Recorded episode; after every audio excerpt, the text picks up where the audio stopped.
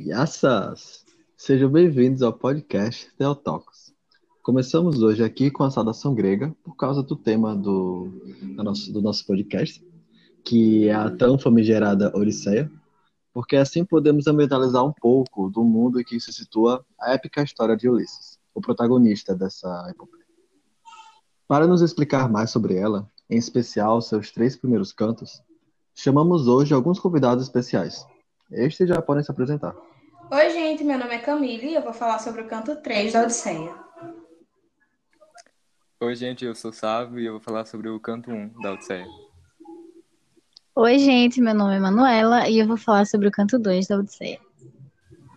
Sejam muito bem-vindos e obrigado demais por comparecerem aqui hoje. Posso fazer primeiro uma pequena introdução ao poema antes de passar a fala para vocês? Pode sim, amor, fique à vontade. Tá bom. É, a Odisseia foi um poema épico escrito pela figura de Homero, uma figura bem controversa, diga-se de passagem. Nela, o narrador narra o percurso de Odisseu, ou Ulisses em latim, de volta para sua terra natal após vitória na Guerra de Troia, com a genial ideia do famoso cavalo de Troia. Sabe? Aquele cavalinho grande que o povo entra e depois se aquieta. Ele é um guerreiro não muito forte e nada bruto, porém ele é bastante astuto e inteligente. O herói passa por diversos perigos nessa trajetória, que incluem ficar preso durante muito tempo na ilha de uma ninfa que lhe tenta conquistar o amor a todo custo, matar o filho de Poseidon e então despertar a fúria de Deus, ver amigos serem transformados em porcos, ouvir o canto das sereias, etc. Ele sempre consegue superar seus problemas com muita sabedoria e a intercessão da deusa Atenas. Enquanto isso, seu filho está à sua procura, e sua esposa se encontra sufocada pela pressão social de procurar um novo marido embora ela não queira nem casar de novo, nem voltar para a casa do pai, porque ela tem fé no seu amor por Odisseu e que um dia ele conseguirá retornar para seus braços. Falando agora um pouco sobre o autor da história, eu tinha dito que ele é uma imagem bem controversa. Isso porque ninguém sabe se ele realmente foi uma pessoa real ou, sabe, um ícone sistematicamente criado é, pelos gregos para associá-los a certas histórias populares que eram passadas geração para geração é praticamente uma imagem mitológica da vida real. Existe uma escassez biográfica enorme sobre sua vida. É um buraco na sua história. Para os historiadores que acreditam na sua existência, dá-lhe-se vida a 850 anos antes de Cristo, como um poeta ambulante, um clássico contador de histórias. Alguns acreditam que ele escreveu certas partes da Ilíada e da Odisseia, mas não tudo, sendo muitas partes adicionadas com o passar do tempo. Existindo ou não, Homero foi a personificação perfeita dos valores gregos daquela época. O misticismo mitológico, inteligente, retórico, literato, filósofo, e exerceu um impacto enorme na cultura mundial, especialmente na latina, com o Império Romano. A enorme tese sobre a existência de Homero, se a gente fosse debater isso detalhe por detalhe, ia gerar horas de podcast. Agora que falamos um pouco sobre o autor e a introdução à epopeia, é, podemos começar com as análises de cada canto? Bom, podemos. Então vamos começar, obviamente, pelo início. No canto 1, é, a Odisseia se passa, cronologicamente falando, após o livro de Elidas, que narra os 51 dias finais da Guerra de Troia. Após os 10 anos de guerra, o primeiro canto da Odisseia começa com Ulisses, o nosso herói, preso por sete anos na ilha de Calipso, que era uma ninfa do mar, filha do titã Atlas, que segura as colunas dos céus. Cansado por estar nessa ilha, longe de sua amada Penélope e de seu filho, que já era um homem adulto, Telêmaco, já não possuía mais esperança de regressar ao lar, a ilha de Ítaca, já no... a ilha de Ítaca. Já no Olimpo, Atena, a deusa da sabedoria, que apreciava Ulisses por sua sagacidade, olhava para ele com desgosto de sua situação. Ela então questiona Zeus, o seu pai, o porquê de Ulisses, que era, um, era tão devoto, não conseguir o que merece. Zeus então reclama, dizendo que não é ele que o impede de voltar para casa, mas sim Poseidon, pois em uma de suas aventuras, Ulisses cegara um grande ciclope chamado Polifemo, que, era filho de Poseidon. Mas após ser questionado por sua filha, Zeus então toma uma atitude de ajudar o grande herói. Decide mandar Hermes, o deus mensageiro, para ajudar Ulisses a sair da ilha de Calipso, enquanto que Atena iria para a ilha de Ítaca, Durante os 20 anos, 20 anos que se passaram desde a partida de Ulisses, vários pretendentes pressionavam Penélope para se casar com outro, pois duvidavam que Ulisses ainda estava vivo. ela, uma mulher muito inteligente e que nunca perdera a fé, dissera que iria escolher alguém, mas primeiro iria costurar um sudário para o avô de seu filho. Mas, na verdade, isso foi uma estratégia para ganhar tempo, pois durante o dia ela costurava e durante a noite ela desfiava tudo o que havia feito. Telêmaco, que já tinha seus 20 anos, já não achava mais certo as presenças desses vários pretendentes em sua casa, pois se sentia maior de idade, logo o comandante da casa. Atena chega, então, enquanto ocorria um, grande, um de vários banquetes, e o primeiro que avista é Telêmaco, que por sua vez a acolhe pensando ser somente um forasteiro. Atena fala que seu pai ainda estava vivo e que ele deve ir em, uma, em uma viagem em busca dele. Atena aconselha Telêmaco dizendo que ele parasse de se lamentar por, cres por crescer sem um pai e ir embarcar nessa aventura. Então, Atena se transforma numa ave e parte deixando Telêmaco abismado e enfim percebendo que estava diante de uma divindade. Enchendo-se de coragem e confiança, ele reúne uma tripulação e parte em busca do seu pai. É, e agora eu poderia falar mais um pouco sobre os elementos mitológicos e os temas inferidos nesse canto? Tratando-se de mitologia grega, o principal elemento são os deuses, obviamente. Os deuses gregos são a visão do ser humano com poderes divinos, imortais, mas mesmo assim tendo sentimentos mortais, como amor, raiva, inveja. Mas, por outro lado, temos também os heróis, mortais, que são atribuídos a dons específicos como força, inteligências e que estão sempre acima da média de uma pessoa comum. O fato de o herói ter sido obrigado a ir lutar numa guerra e agora enfrentando milhares de desafios para voltar é a grande questão do livro.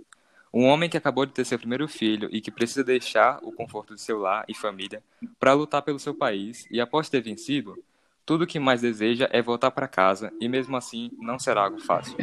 Mas ele não desiste, pois o seu amor por sua família é maior do que tudo e ele fará de tudo para voltar. A narrativa se desenvolve a partir dessa grande problemática, por ele ter, ter deixado sua família, mas que não era seu desejo. Então, essa, a, então, essa é a relevância disso. Peraí. Então, a relevância disso é que, através disso, se desenvolve a Odisseia. Resume-se que o objetivo final do livro é realizar o desejo de Ulisses de voltar para casa. O que seria relevante no século XXI é a força de vontade e a mensagem deixada desse herói pelas suas ações. A sua determinação em voltar é maior, e, maior que qualquer desafio que ele enfrentou, pois não importava o que era, porque no final o único resultado possível era um passo mais próximo de chegar à sua casa. Ah, muito obrigado, sabe? Eu tenho certeza que os ouvintes captaram bem o que você falou. É, podemos prosseguir agora com Bom, dando sequência com o canto 2 do livro, os deuses se reúnem novamente para uma reunião onde Zeus decreta a Hermes que mande Calipso permitir a partida de Ulisses a pedido de Atena, como Sávio havia mencionado. Calipso seria a ninfa, deusa apaixonada, e que teria preso Ulisses com ela por sete anos para que ele fosse seu amante. No entanto, no caminho da volta a Ítaca, ele é atingido por uma tempestade e é atirado na ilha de Fíaces. Adormecido na areia, ele é encontrado pela princesa de Fíace, Nausicaa, que passeava com suas aias para lavar roupa. Ela o acolhe e o cuida no palácio do rei Alcino. E lá, ele se apresenta à rainha Arete e ao rei, e durante o jantar narra suas dificuldades no caminho de volta à sua cidade. No decorrer dessa conversa, visitam os letárgicos, comedores de lotos, e são capturados pelo ciclope Polífemo. Ulisses espera ser recebido com hospitalidade, com gentileza, e é o que não acontece. O Ciclope acaba por esmagar alguns dos homens da tripulação que teria sido dada pelo rei Alcino a, a ele. É, em demonstração de esperteza, diz que se chama ninguém. Ulisses se, se menciona como ninguém. Quando Polífemo, Polífemo dorme, Ulisses fura seu olho com uma lança e consegue escapar. O Ciclope, então, pede a seu pai, Poseidon, que o castigue e não o deixe chegar no destino final, que é a sua cidade Ítaca. O livro, em si, traz a, a relação de seres mitológicos e personagens reais no cotidiano, como os deuses gregos Atena, Zeus, Poseidon, o mensageiro Hermes, a deusa Calypso e os personagens humanos, como o próprio protagonista Ulisses, sua esposa Penélope, a família real Fícias, o, o filho de Ulisses com Penélope, Telêmaco. A deusa Atena entra em proteção aos personagens em vários momentos, assumindo formas, conversando e aparecendo em sonhos, enquanto Poseidon tenta sempre prejudicar a viagem de Ulisses por estar com raiva após o incidente com seu filho o Ciclope. Os deuses, é, de maneira geral, se assemelham bastante com as, de, com as emoções humanas, nos defeitos, paixões e fúrias, dando ênfase nas nossas falhas, nas nossas falhas humanas. É, muito bem. E agora poderia fazer que nem sabe comentar um pouco sobre os Hoje em dia, tendo em vista, na minha concepção, tendo em vista o período que a Guerra de Troia passou já não é mais relevante a discussão sobre a guerra em si. É, eu vejo mais lógica a procura sobre informações dos autores ou o autor da Odisseia, como você mesmo mencionou, Gabriel, sabe-se muito pouco sobre a vida de Homero e se Homero foi realmente uma pessoa só ou se foram os poetas homéricos, um grupo de poetas que escreveram a Odisseia e Ilíada.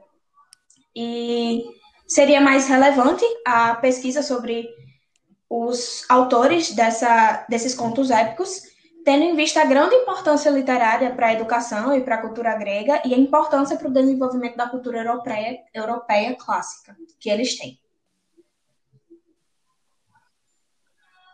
Excelente. É, podemos prosseguir, Manuela? Sim, sim, podemos. É, logo no, no canto 3, é, ele dá uma ideia geral de alguns costumes gregos e também mostra acontecimentos após a guerra de Troia. É, Telêmaco ele chega à cidade de Pilo, fundada por Neleu, acompanhado por Atena, que, disfarçada de mentor, está à procura de notícias sobre o pai. Nestor, rei domador de cavalos, que voltava da guerra de Troia nas navegações de Agamenon e Menelau, conta sobre as desgraças que sofreram durante a viagem, como a morte do piloto de Menelau, que suplicou pelo enterro do amigo. Depois disso, Zeus. Ah, antes disso, é, Ulisses também estava junto nessa tripulação. E é, Menelau e Telêmaco e Menelau perderam ele de vista. É, depois disso, Zeus enviou ventos fortes, criando ondas do tamanho de montanhas, fazendo com que a frota de Menelau mudasse seu curso, indo então em direção a Creta. É, e Agamenon seguiu para casa. Passando a noite em Pilo, a convite do rei, Atena foi reconhecida pela manhã por Neleu, que convocou uma reunião com, com os habitantes para presenteá-la com oferendas, dando também um carro equipado com mantimentos e cavalos incríveis para a viagem de Telemaco.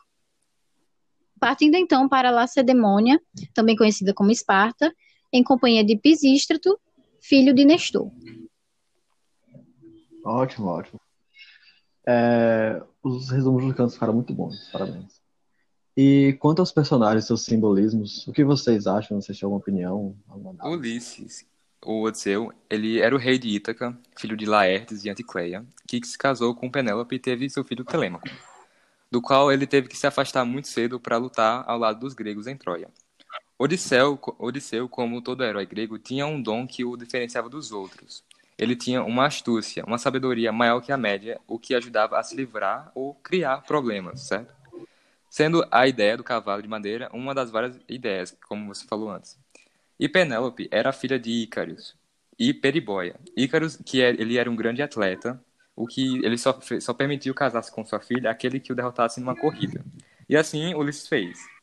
Ela criou seu filho sozinho, pois Ulisses, né, fora lutar na guerra, então teve que se virar no meio grego antigo, onde as mulheres não tinham voz. Após anos de ser notícia de Ulisses, o pai de Penélope sugere que ela se case de novo, e mesmo com vários pretendentes, Penélope seguiu firme e fiel ao seu marido. Eu vejo que Ulisses representa a determinação e a força de vontade de seguir e não desistir do seu objetivo, mesmo sendo só humano e o mundo mostrando que é impossível. Enquanto que Penélope, ela representa a fidelidade e a força da fé, que mesmo nos momentos mais impossíveis de se acreditar, ela ainda existe para que ainda existia um motivo para continuar.